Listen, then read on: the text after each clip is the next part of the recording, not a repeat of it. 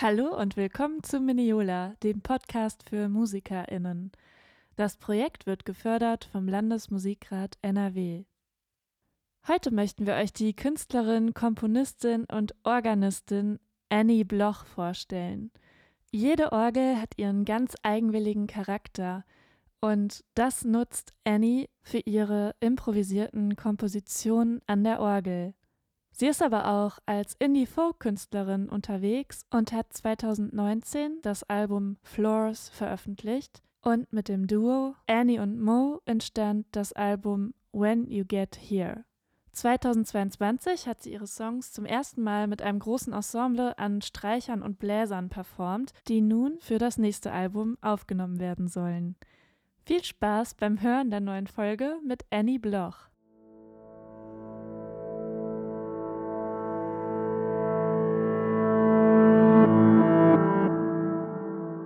Hallo, liebe Annie, schön, dass du heute dabei bist bei unserem Podcast Miniola. Ich hoffe, es geht dir gut. Hallo, ja, schön hier zu sein. ja, ich habe überlegt, wo wir uns zum ersten Mal begegnet sind und ich glaube, ich habe zum ersten Mal Fotos von dir gesehen, von der Fotografin Friederike Wetzels, die auch mal hier beim Podcast zu Gast war und wunderschöne Artist-Fotos von dir gemacht hat. Ja, witzig. Wie lange ist das denn schon her? Ähm, gute Frage. Das war auf jeden Fall für meine für mein Album, ich glaube so 2019. Ja. Also drei Jahre. Ja, das war, das war schön. Und das war dein damaliges Album. Äh, magst du ein bisschen davon erzählen direkt, ähm, wie das ähm, hieß? Ja, das heißt Flaws und ist so ein Indie-Folk-Album. Und es ist so ein bisschen entstanden, als ich noch gar nicht so die Vision hatte, jetzt so ein Album daraus zu machen, sondern eher so die Songs, die irgendwie da waren, äh, aufzunehmen und habe dafür dann so eine Band zusammengestellt. Und es war und wir haben das in so einer Scheune in irgendwo in westfälischen Land aufgenommen. Auch nicht, nicht so gut aufgenommen. und dann noch irgendwie, ähm, dann habe ich darüber noch so Streicher- und Bläsersätze geschrieben und die haben wir dann nochmal ähm, besser aufgenommen. Und es war dann irgendwie recht collagig, dieses Album. Also es hat dann auch jemand ganz anderes gemixt als vorher geplant und äh, ja, und so ist es dann irgendwie so zusammengewachsen. Ja, cool. Spannend. Ja. Das klingt schön. Auf jeden Fall, äh, selbst wenn die Aufnahme nicht cool ist, klingt das nach einer sehr schönen Atmosphäre. ja, ich bin jetzt letztendlich auch mit dem, was draus geworden ist, voll happy. Und manchmal denke ich jetzt auch so, dass so diese Limitations vielleicht auch ganz gut waren. Ich habe zum Beispiel da Akustikgitarre durch so ein Amp gespielt und ähm, wir haben dann halt irgendwie so den Amp abgenommen. Es klang halt irgendwie nicht so gut, aber vielleicht war es auch hat es auch irgendwas mit dem Sound irgendwie gemacht. So. Ja. Ich würde es jetzt wahrscheinlich nicht wieder machen, aber manchmal ähm, passieren ja dann auch Sachen damit so als wenn alles so super clean aufgenommen ist. Ja, und manchmal, wenn du es dann versuchst, es nochmal so hinzukriegen und zu spielen und clean aufzunehmen, klingt es auf einmal nicht mehr so geil und irgendwas geht verloren. Voll. Man weiß nicht mal so richtig, was es ist. Ja, und ich hatte, glaube ich, auch, ähm, ich habe davor ein Album aufgenommen, das ich jetzt nicht mehr, über das ich eigentlich nicht mehr spreche, weil ich es nicht mehr mag. Aber da habe ich halt so alles selber aufgenommen und immer so überhaupt nicht nach so einem Feeling von einem Take gesucht, sondern immer nur nach dem richtigen, dem perfekten Take irgendwie. Mhm. Und es war halt so total zusammengepuzzelt und es war irgendwie so, ähm, dafür habe ich dann das komplette Gegenteil gemacht, halt so wirklich alle Instrumente irgendwie gleichzeitig einspielen und wir haben auch nicht so viel Zeit, das jetzt zehnmal zu machen. Und ähm, ja, ich glaube, es war irgendwie voll wichtig in, im Prozess irgendwie, dass das so passiert ist, wie es passiert ist. Ja, cool. Und wie würdest du das jetzt machen, nachdem du beides ausprobiert hast? Ja, ich glaube, ich schwanke immer wieder. also ich würde, glaube ich, nie mehr so äh, klinisch daran gehen, aber ich habe danach nochmal ein Album mit äh, einer Freundin ähm, in Glasgow aufgenommen mit Sam Clake. Ähm, das äh, When You Get Here und Annie und Mo haben wir jetzt da genannt. Und das haben wir wieder so sehr layern und Sachen drüber aufnehmen und so aufgenommen. Das finde ich schon auch sehr schön, irgendwie diese Vorteile so zu nutzen im Vergleich zu Last Live zu spielen. Ja. Da gehe ich jetzt aber nochmal im Februar ins Studio und mache wieder so sehr nur live gar nichts irgendwie gelayert oder so. Ja, man hört schon raus, äh, wie produktiv du bist. Und ich würde gerne mal anfangen, vielleicht mit so einem kleinen Überblick, äh, mhm. was so aktuell jetzt deine unterschiedlichen Projekte sind. Und man kann ja auch sagen, das eine ist so ein bisschen mehr in so eine Pop-Richtung, das andere ein bisschen experimenteller vielleicht. Mhm. Und ja, erzähl doch gerne mal. Ja, so einen Überblick hätte ich manchmal auch ganz gerne. ähm, ja, genau. Also wie du schon sagst, äh, würde ich eigentlich sagen, dass ich mit meinen eigenen künstlerischen Projekten so sehr diese zwei Richtungen einschlage. So Songs zu schreiben, ähm, so poppiger. Und äh, die andere Richtung ist eher dann so von der Perspektive der Kirchenorgel. Ja, und das würde ich mal so als experimentell Ambient Neoklassik umschreiben. Und da bin ich, glaube ich, immer da äh, sehr auf der Suche, was mich gerade so interessiert und versuche da so sehr offen zu bleiben und neue Sachen, die mich irgendwie begeistern, so mit rein zu, reinfließen zu lassen. Und ja, deswegen fühlt sich, fühlt sich das, die Orgelseite an sich schon so sehr wild an und nicht so, ah, ich mache da so eine Richtung.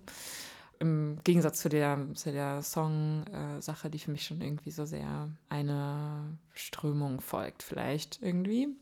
Genau, und dann habe ich noch ein paar Projekte, bei denen ich mitspiele, sowohl Popmusik als auch, dass ich für Atmen und Duversin Tanzensemble, ähm, Tanzkollektiv Musik mache für Stücke. Und jetzt haben wir auch ein Hörstück zusammen produziert. Oh, wow. Genau. Und so ähm, bleibt es irgendwie spannend. Ich frage mich gerade, ob ich irgendwas ganz Wesentliches vergessen habe.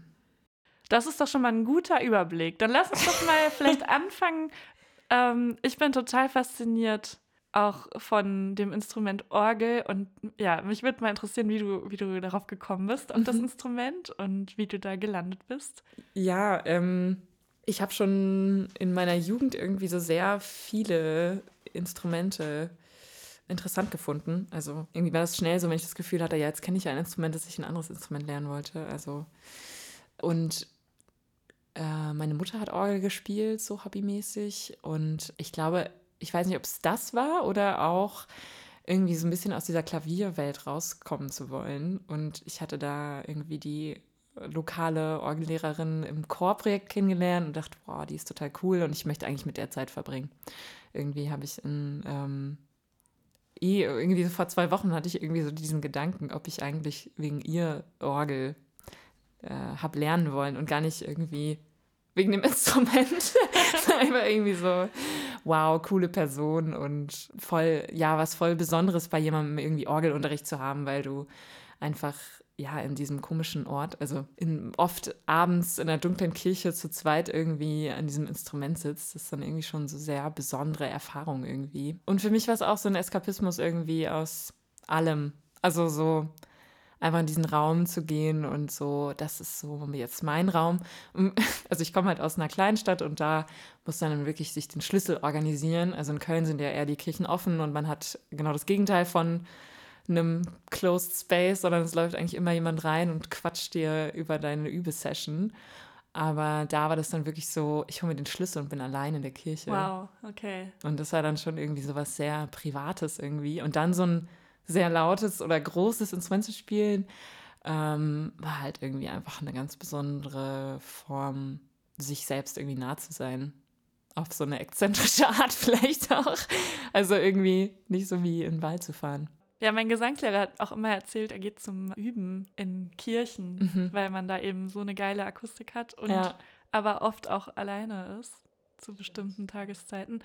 Äh, wie kommt man an den Schlüssel ran? Ja, also da, also in meiner, in der Kleinstadt, wo ich aufgewachsen ja. bin, da habe ich dann auch die Gottesdienste so teilweise gespielt und dann ja. ist, wird man halt mit so einem Schlüssel ausgestattet. Oh. Aber tatsächlich hat sich das auch nicht so großartig verändert. Also wenn, als ja. ich nach Köln gezogen bin und da so an die Türen geklopft habe, ähm, ist es halt eigentlich immer so, dass man die Gegenleistung so anbietet, dass mhm. man Vertretung spielt und ähm, so aushilft, weil das ist eigentlich immer gefragt. Und dann muss man halt irgendwie was arrangieren. Aber es ist auf jeden Fall auch immer mit so ein bisschen Connecten irgendwie, hat was damit zu tun. Also so. Interessant, ja. Nicht einfach so reinspazieren, nee, ne? leider. Das ist, ja. ja, das ist echt auch so ein Ding mit diesen Zugängen so dazu. Also es kommt ja auch nicht jeder irgendwie an die Orgel. Ja, also ähm. auch da mal reinzuschauen, ähm, ich hatte da jetzt vor ein, zwei Jahren zum ersten Mal die Möglichkeit über die Robert Schumann Hochschule, wo es eine ganz tolle Kirche mit einer sehr modernen Orgel gibt, die sich, glaube ich, sogar über Fernbedienung mhm. steuern mhm. lässt inzwischen.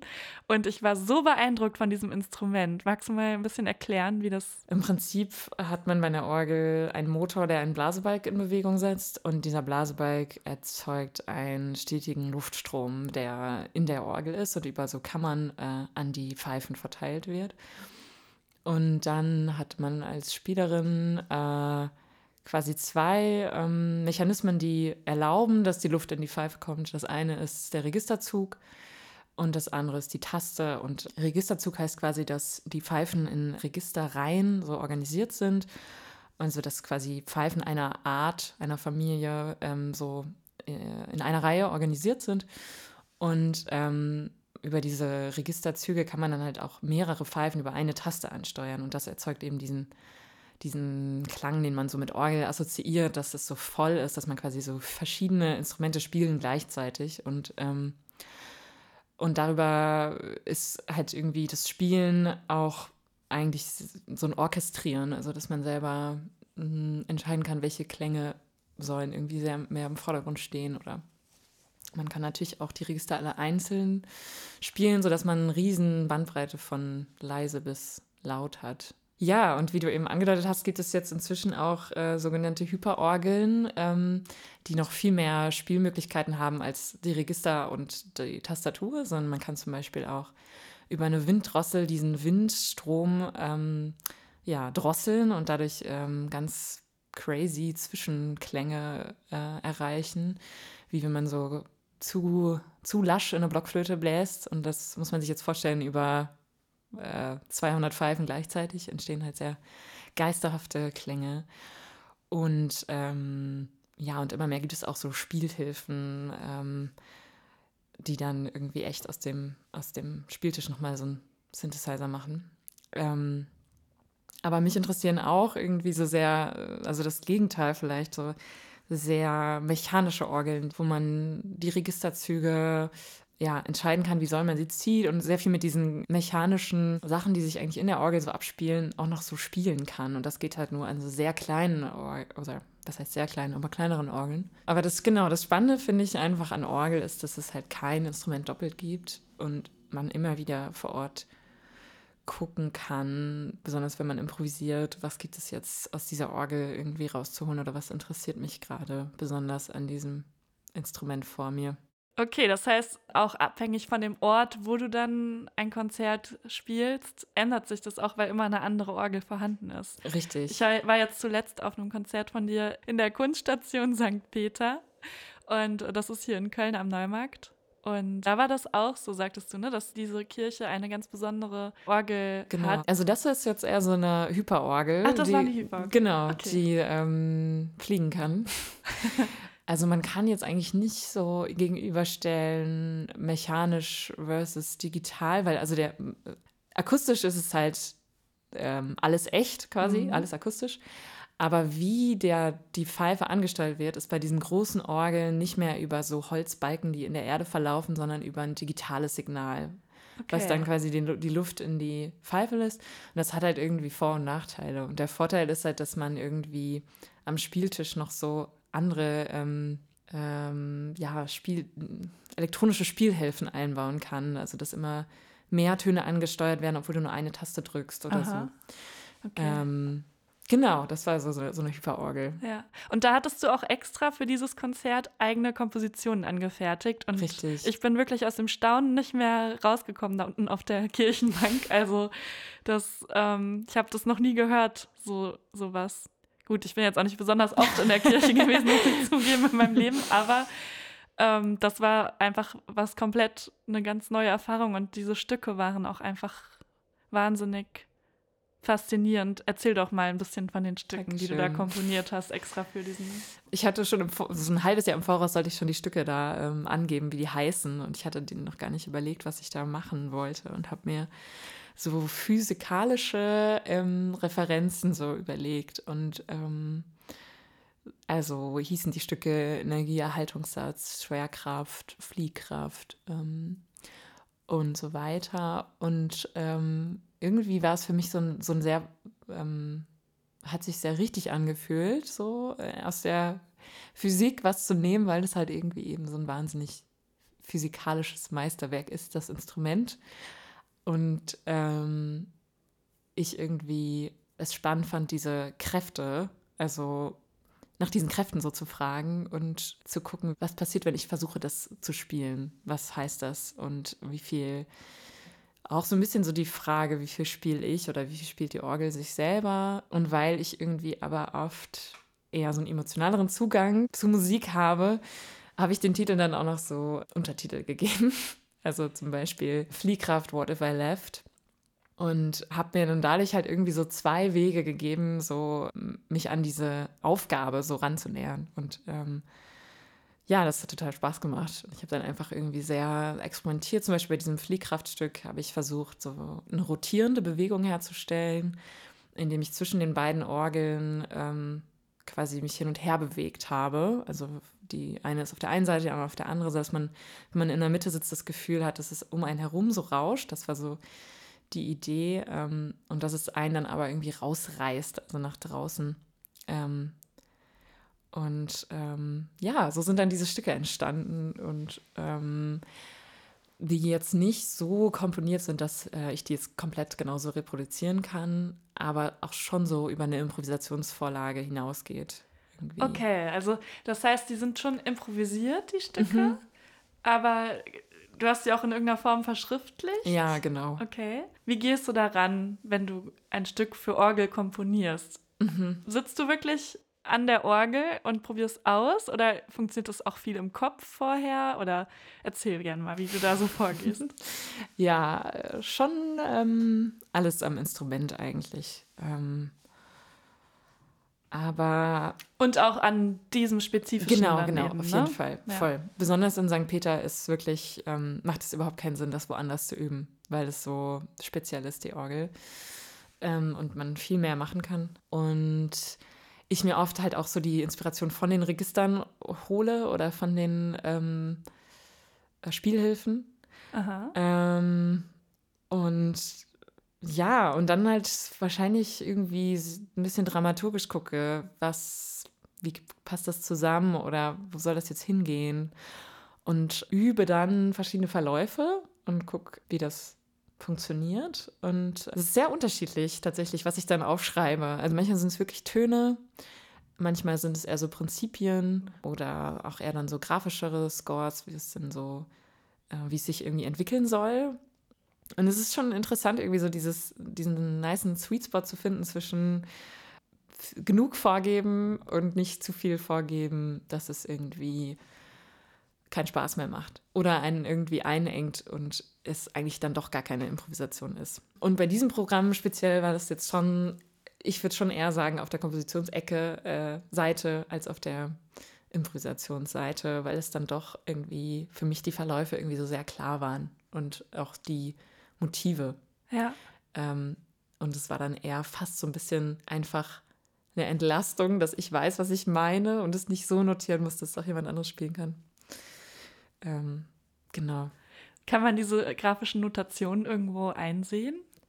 Oder hast du die? Äh, die sind privat. okay. nee, Unter kann man, kann man schon, wenn man fragt, kann man die mal sehen.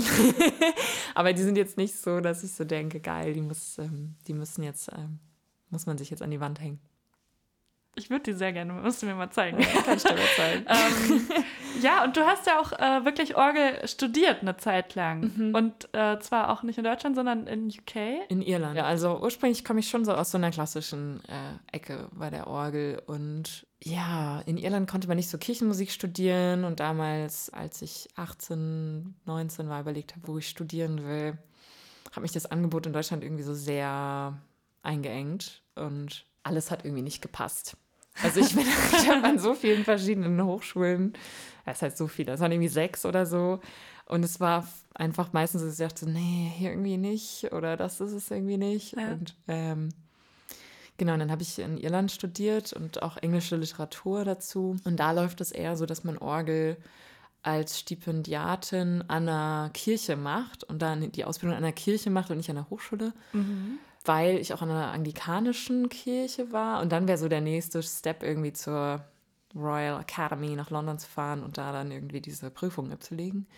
Und das habe ich aber nicht gemacht. Und ich habe in diesem Orgelprogramm mir auch immer so sehr einfach die Stücke rausgesucht, auf die ich Bock hatte. Und nicht so Repertoire, was man jetzt so im Kirchenmusikstudium ähm, lernt, was man gut irgendwie mm. im Gottesdienst so verwenden kann oder ja. so. Ja, es war total cool eigentlich. Also ich bin eigentlich schon froh, dass ich das so gemacht habe. Ja. Aber es hat sich schon so angefühlt wie, das macht, das macht man so nicht und das macht auch eigentlich niemand. Und ähm, wo soll das eigentlich hinführen? Weil es gibt halt irgendwie immer nur diese Kirchenmusik oder Konzertorganistin sein und das konnte ich eigentlich beides ausschließen ähm, oder zumindest so hauptberuflich ausschließen, aber Konzertorganistin kannst du nur hauptberuflich sein und ähm, ja, und bin da irgendwie immer noch dabei, so den, den anderen Weg zu graben. also nicht, dass es das niemand macht, aber ähm, es ist schon irgendwie man merkt auch strukturell, dass das irgendwie nicht so ein gängiger Weg ist. Ja, das Netzwerk ist wahrscheinlich auch recht klein. Du erzähltest ja. auch mal von einer äh, Tagung, wo, mhm. du, wo sich dann viele OrganistInnen treffen und mhm. austauschen. Richtig, das war das ähm, Orgelsymposium in Amsterdam im Orgelpark, ganz toller Ort. Ähm, ja, und das, ich war total ähm, geflasht, wie international das war und wie klein die Szene ist. Also es war voll die nette Szene, auch voll schön irgendwie zu merken. Ähm, also wo man immer gemerkt hat, dass die Leute, die auch irgendwie lokal sehr sowas auf die Beine stellen und irgendwie so nach Orgel-Nachwuchs suchen und so. Und ähm, dass dieser internationale Blick vielleicht sogar schon irgendwie, dass den vielleicht auch einfach schon braucht, weil die Szene so klein ist. Ja, aber es ist schon äh, speziell zu merken, die Kirchen schrumpfen, die Gebäude gibt es aber, wer kümmert sich um die Orgeln? Und dann hat man halt irgendwie diese Zusammenlegung und das betrifft halt auch irgendwie KirchenmusikerInnen.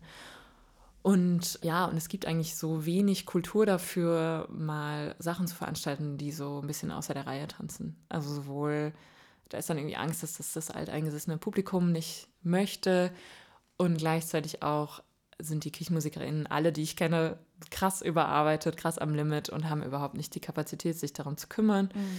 Und dann gibt es auch eigentlich kein, also von den Kirchen selber ist eigentlich kein Geld vorgesehen, um jetzt wirklich so als Veranstaltungsort so zu fungieren, mhm. äh, außerhalb der Kirchenmusik, die die örtlichen Kirchenmusik eh schon macht. Mhm. Ähm, so, deswegen muss man sich da schon irgendwie immer so richtig seinen, seinen Raum irgendwie suchen. Ähm, und ist da auch irgendwie dann so selbst für verantwortlich, weil man ja selten irgendwie, klar, es gibt irgendwie Festivals, die Sachen in Kirchen machen, aber nicht, nicht diese Art von Venues, wo man jetzt einfach irgendwie anfragen kann, da ist dann dann schon die Infrastruktur und ich springe da jetzt so drauf. Ja, eben, ne? Dann liegt ja. vieles auch in deiner Hand Voll. wahrscheinlich, ja. ja. Ich habe das Gefühl, in Köln sind recht viele Veranstaltungen mhm, in Kirchen. Mhm. Also ist Köln vielleicht auch ein ganz guter Ort? Ist das ein Grund, warum du dann wieder oder überhaupt nach Köln gekommen bist? Oder? Ja, tatsächlich, aber so ein bisschen ähm, uninformiert. Aber ganz froh, dass es, es dann so war. Mhm. also, es war einfach nur so eine grobe, äh, dass ich weiß, ah ja, Köln und Hamburg sind so Orte für Orgel. Ja. Hamburg halt eher evangelisch und katholisch, äh, Köln katholisch. Aber dass es auf jeden Fall total viele, viele Kirchen hier gibt und viel Orgel. Ja, und dadurch, dass es den Studiengang auch an der Hochschule gibt für Orgel, ist dann auch mehr so in Bewegung, glaube ich, ja. hier. Und ja, schon. Also es gibt schon viele Spielorte hier. Das ist auf jeden Fall sehr cool. Ja, so viel vielleicht äh, erstmal als Einblick in deine Projekte im mhm. Kontext der Orgel. Und ich würde sehr gerne aber auch noch mal über deine anderen Projekte, die mehr in den Pop Bereich mhm. reingehen, sprechen. Und ähm, da ist ja auch die Besonderheit, dass du einfach mit sehr, sehr vielen MusikerInnen zusammenspielst. Und ich dachte jetzt gerade, als du das sagtest, mit dem Orchestrieren an der Orgel, man mhm. hat da mhm. so viele Möglichkeiten. Ist es vielleicht dann auch, was so rüberschwappt und dass du dann auch im Pop-Kontext in deinen Kompositionen viele Instrumente mit dabei hast? Mhm. Ja, gute Frage. Vielleicht auch Zufall. Ja. Aber vielleicht. ich erinnere mich, du sagtest mal, dass du es einfach schön findest, wenn eben viele Instrumente akustisch im mm. Raum erklingen und auch so wenig wie möglich irgendwie äh, ja durch einen Verstärker kommen muss und ja voll ähm, Genau, ich habe das letztes Jahr, habe ich dieses große Ensemble zusammengestellt aus zehn MusikerInnen mit Streicher, Bläser und Rhythm Band. Und das war schon irgendwie voll der Traumerfüller. Und ich liebe einfach akustische Instrumente. Ich glaube schon, kann man schon sagen. Und trotzdem finde ich eigentlich immer so die Schnittstellen, wo so elektronische und akustische Musik so zusammenkommt, ähm, auch immer besonders spannend. Also mhm. in dem Ensemble sind, also das einzige elektronische sind zwei E-Gitarren, aber bringt auch schon so viel nice Farben rein, finde ich. Und du selbst spielst meistens Gitarre in dem Kontext? Genau, genau. Ja, und das ja. ist so dein anderes Instrument. Ja, voll. Früher war das mal Klavier und ähm, da habe ich ganz, also als ich angefangen habe, Songs zu schreiben, war es auch, auch öfter am Klavier und da hat mir aber voll das Gefühl, so auf der Bühne diese Möglichkeit zu haben, irgendwie mehr. Ich hatte das Gefühl, Klavier sind immer Balladen und du kannst da irgendwie auch dran abgehen und es kann irgendwie was anderes passieren, aber ähm, es wird nicht so ein anderer Vibe aus diesem Konzert. Es hat irgendwie immer so was Entspanntes so. Und irgendwie war das auch so voll das hat mir irgendwie total getaugt, an einem Instrument zu spielen, wo ich mich bewegen kann, auch wenn ich ja. mich jetzt nicht so großartig auf der Bühne bewege, aber alleine irgendwie so, ich hatte mehr das Gefühl, so in dem Bandgeschehen zu sein. Und dann, naja, spiele ich einfach total gern Gitarre. Und ich glaube, der Schlüssel ist für mich auch nicht so sehr nach was eigenem zu suchen, Aha, was ist darunter zu verstehen? dass ich so hm, öfter, also ich habe irgendwie, ähm, ich schreibe irgendwie schon viel Songs und nicht alles davon ist irgendwie, will ich auf der Bühne spielen. Mhm. Und voll oft merke ich auch, ah ja, krass, der Song, das ist total der bla bla bla Song. Also, wo ich so das Gefühl habe, ich kopiere gerade mega den Stil von jemandem. Aha. Und finde es auch irgendwie voll nett. Ja. also, ohne dass ich jetzt irgendwie also manchmal, wenn es zu doll ist, dann will ich den Song dann auch nicht spielen. Aber wenn ich so denke, ja, ich weiß, wo das herkommt, wie ich Gitarre spiele und wie ich singe und ich entdecke manchmal Sachen wieder oder ich entdecke auch Sachen an meiner, wie ich mich bewege, an anderen Leuten wieder, denke ich so, ja, it's, it's okay. Und deswegen mag ich es vielleicht auch. Oder ja, ich weiß nicht, ich glaube, da ist es mir wichtiger, dass es organisch ist, mhm. als dass es eigen ist. Und ich vertraue vielleicht auch genug darauf, dass, dass es genug eigen sein wird, weil äh, das, die Art, wie ich Texte schreibe oder dass meine, niemand hat genau meine Stimme und dass es irgendwie dadurch einfach eigen genug ist, irgendwie. Ja. Man kann ja auch nichts komplett neu erfinden. Ne? Es ist mhm. ja auch immer das, was man erlebt oder was man vielleicht viel hört oder mhm. sieht, was einen dann beeinflusst, ohne dass man sich vielleicht konkret daran erinnert. Toll. Und dann ist es am Ende vielleicht eine Art Collage, die aber dann immer super persönlich ist und eigen. Ich weiß noch, also als ich ähm, meine ersten Konzerte mit meinen Songs in Irland gespielt habe, habe ich mir extra eine Band zusammengestellt, die Besetzung so möglichst nicht äh, Schlagzeug, Bass, Gitarre war, mhm. sondern ähm, Cello, Geige, E-Gitarre, ähm, Klavier. Und es war voll nervig, weil ich hätte voll gern Drums gehabt, aber irgendwie habe ich so, hat mich das halt so voll herausgefordert. Ja. Wie kann ich mit dieser, mit diesem, mit dieser Besetzung irgendwie so meine Songs sagen, was ich sagen will?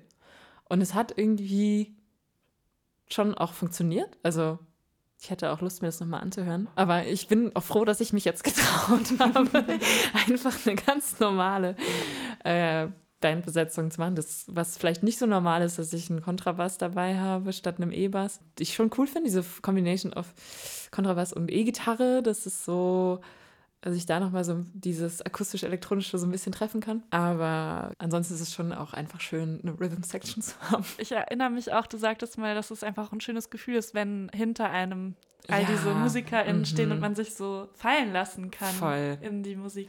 Ja, ich glaube, das war jetzt so in meinem Leben auf jeden Fall bisher das Schönste, musikalisch gesehen.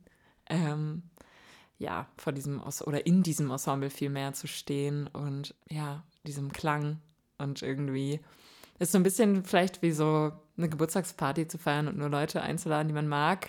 das ist so irgendwie, also wenn es dann auch so das ist, was man selber geschrieben hat und ja. man da irgendwie happy mit ist und dann irgendwie in diesem krassen Klang zu stehen. Und dann kam noch dazu, dass das auch alles Leute waren, die ich alle total mag.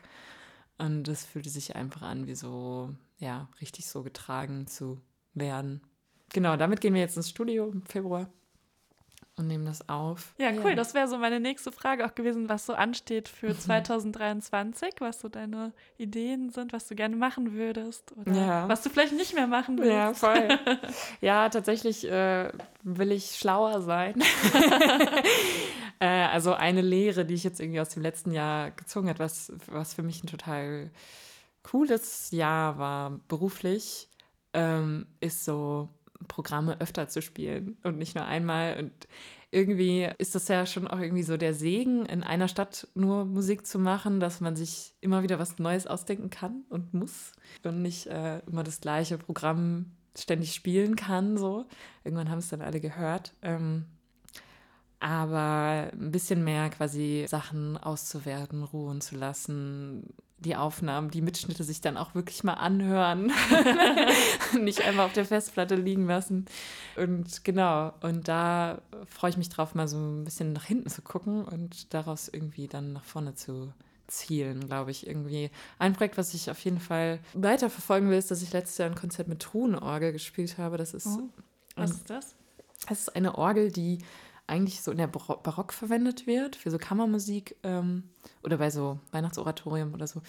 Ähm, quasi so eine Orgel, die so groß ist wie so ein Schreibtisch. Also von Truhe kommt das Wort und da sind dann so Holzpfeifen drin. Mhm. Ähm, und man hat dann irgendwie drei oder vier Register.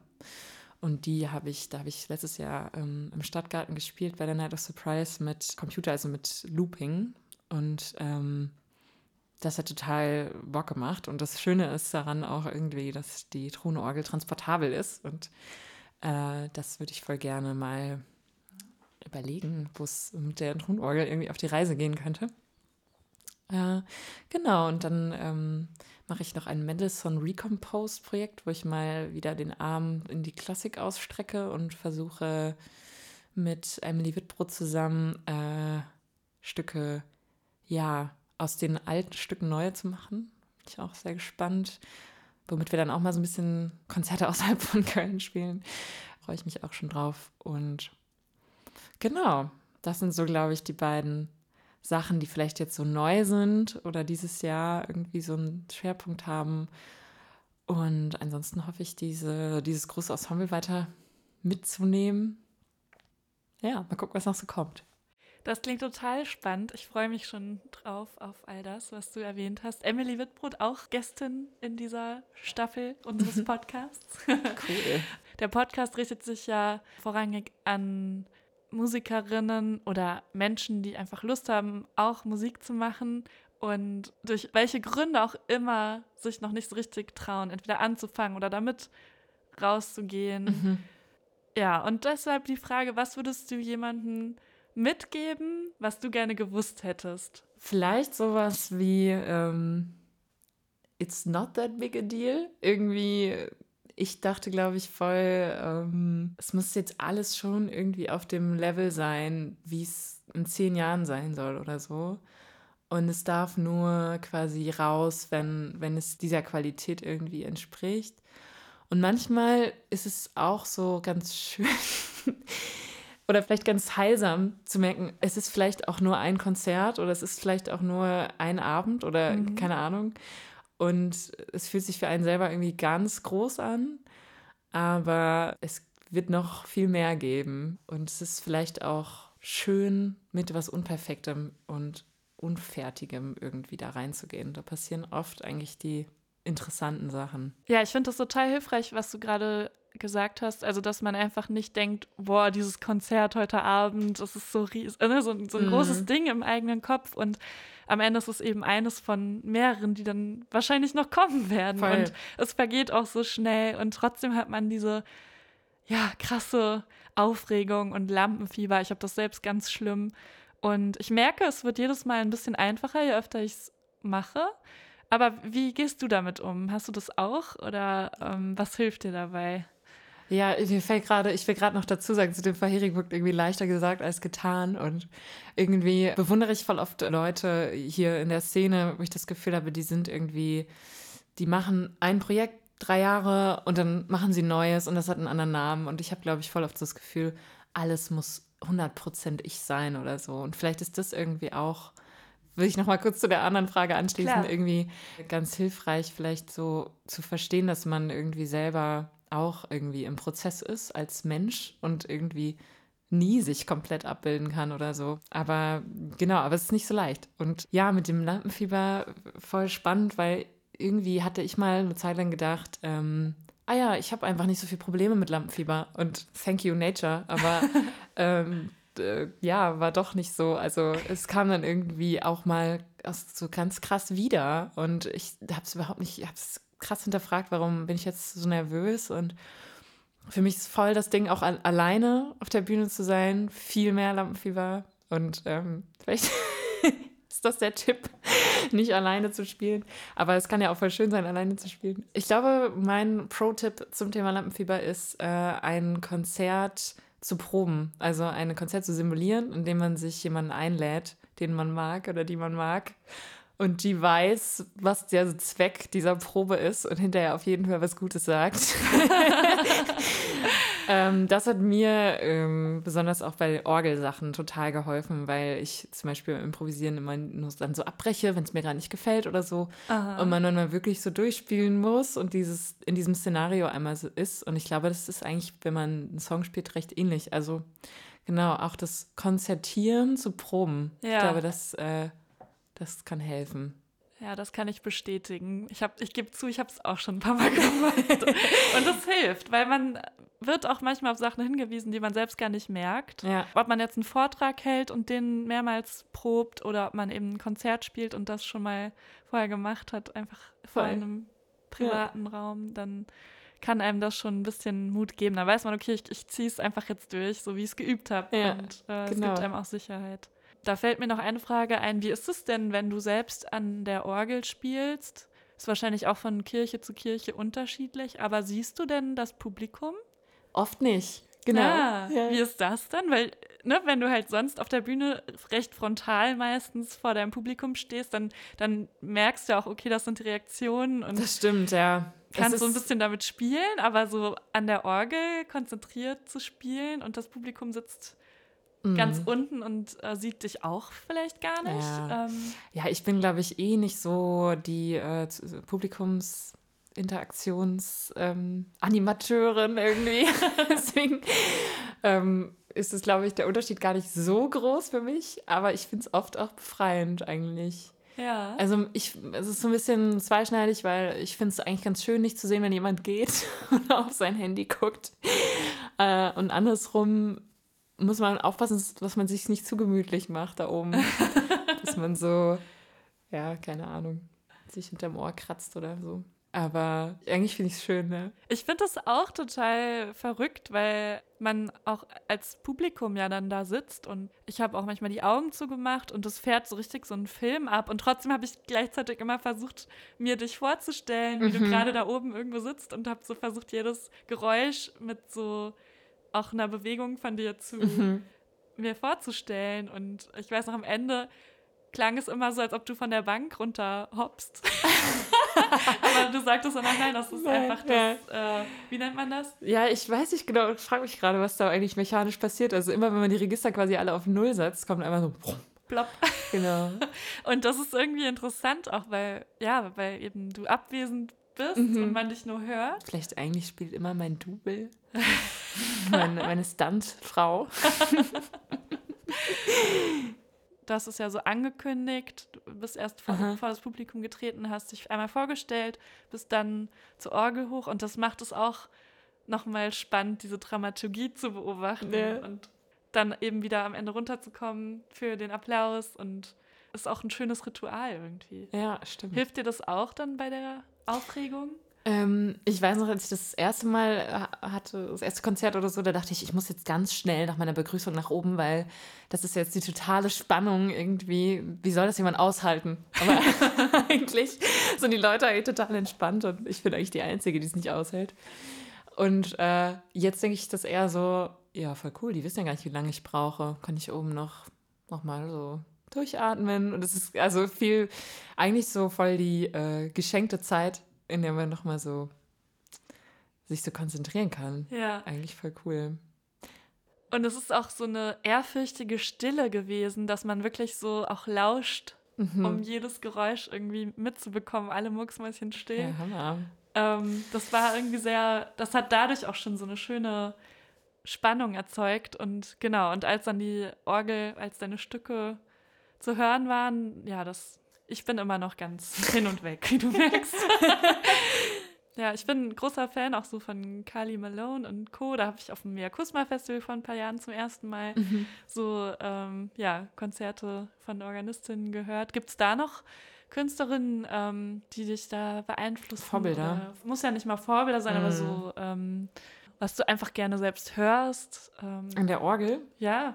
Ja, tatsächlich bin ich einfach voll Fan von Dominik Sustek, der vorher vor Michael Feldmann jetzt in der Kunststation St. Peter lange Organist war und irgendwie die Orgel in- und auswendig kennt. Mhm. Und ähm, ich weiß noch, als ich da in einem Konzert war, das erste Mal war ich so, wow, das war erstmal so direkt äh, nach Hause gegangen, die ganze Erfahrung aufgeschrieben, weil es irgendwie so, ja, so richtig durch die Wände wanderte und ich dachte, krass, die Welt geht unter oder, oder erwacht sie gerade zum Leben, keine Ahnung. Äh, es ist einfach Wahnsinn. Und ich mag auch Kylie Malone und The Likes, aber manchmal ist es auch irgendwie schade, dass, dass sie so minimalistisch oder dass dieser minimalistische Zugang zur Orgel so, ähm, ja, gerade im Moment so viel Gefallen findet, wenn die Orgel auch so viel anderes kann irgendwie. Aber andererseits mache ich das auch, also ich mache auch so total reduzierte Sachen hier und da und irgendwie ähm, ist es auch, jetzt schweife ich ein bisschen ab, aber ich habe schon mal darüber nachgedacht, irgendwie über diese, diese Musik, diese Musikrichtung innerhalb der Orgelmusik, die gerade irgendwie da so entsteht mhm. und dass das mhm. halt auch oft Frauen sind. Mhm. Ähm, Sarah Davaci, ähm, Kali Malone, Ellen Arkbrough, die so, ja, irgendwie so einen konzentrierten Blick äh, auf so ein, ein Phänomen irgendwie an der Orgel richten und auch leise Klänge benutzen. Und das finde ich nämlich schon, also teilweise kann es einen auch so, den, zum Beispiel Carly Malone verstärkt das ja immer und oder meistens und man hört es dann irgendwie, sitzt so richtig in einem Klang durch die Lautsprecher. Aber irgendwie ist ja auch so dieses ganze Kirche, in patriarchaler Raum, Riesen, ähm, das Instrument wurde eigentlich gebaut, um so auch so Gottesfurcht äh, so einem unter die Haut zu bringen irgendwie. Und wenn man an Orgel denkt, denkt man ja auch immer an diesen krass lauten Klang, der irgendwie alles überbuttert so. Ja. Und irgendwie finde ich das auch, dass diese Künstlerinnen so einen Weg graben innerhalb der Orgelwelt, die irgendwie auch quasi das, vielleicht das so zulässt, dass das Orgel was anderes sein kann. Und das finde ich eigentlich voll schön. Ähm, aber als ich, wie gesagt, als ich dein Konzert letztens gehört habe, dachte ich, das ist nochmal eins drauf. Also irgendwie war ich so voll, wow, wow. das habe ich auch noch gar nicht gehört. Und vielleicht ist es auch, was du eben sagtest, ne? Also das eine ist sehr minimalistisch und ich habe das Gefühl, du hast da wirklich so das letzte Pfeifen aus der Orgel rausgeholt, was, wo man so denkt, krass, ist das jetzt alles die Orgel? Wo mm. kommen diese wahnsinnigen Sounds her? Ja. Und wow, also ja. In dieselbe Richtung, aber nochmal auf einer anderen Spur. Mm. Ja, vielleicht. Also ähm, was ist der Unterschied? Ähm, vielleicht das improvisiert, das improvisierte Element mhm. und irgendwie auch so. Ja, ich glaube, ich bin zu unruhig, mich selber auf so ein, so was, ein Phänomen wirklich so zu konzentrieren oder so. Und ähm, mag das dann voll, dann irgendwie zu versuchen, noch was anderes, was äh, reinzulassen irgendwie ja. oder rauszulassen. Vielleicht, eins, vielleicht auch eher das, ähm, was dann da zwischenfunkt. Ja, liebe Annie, vielen, vielen Dank, dass du heute hier warst und wir diese Folge aufzeichnen konnten. Und ich bin sehr gespannt auf alles, was kommt und was man von dir hören wird. Danke für die Einladung, war sehr schön.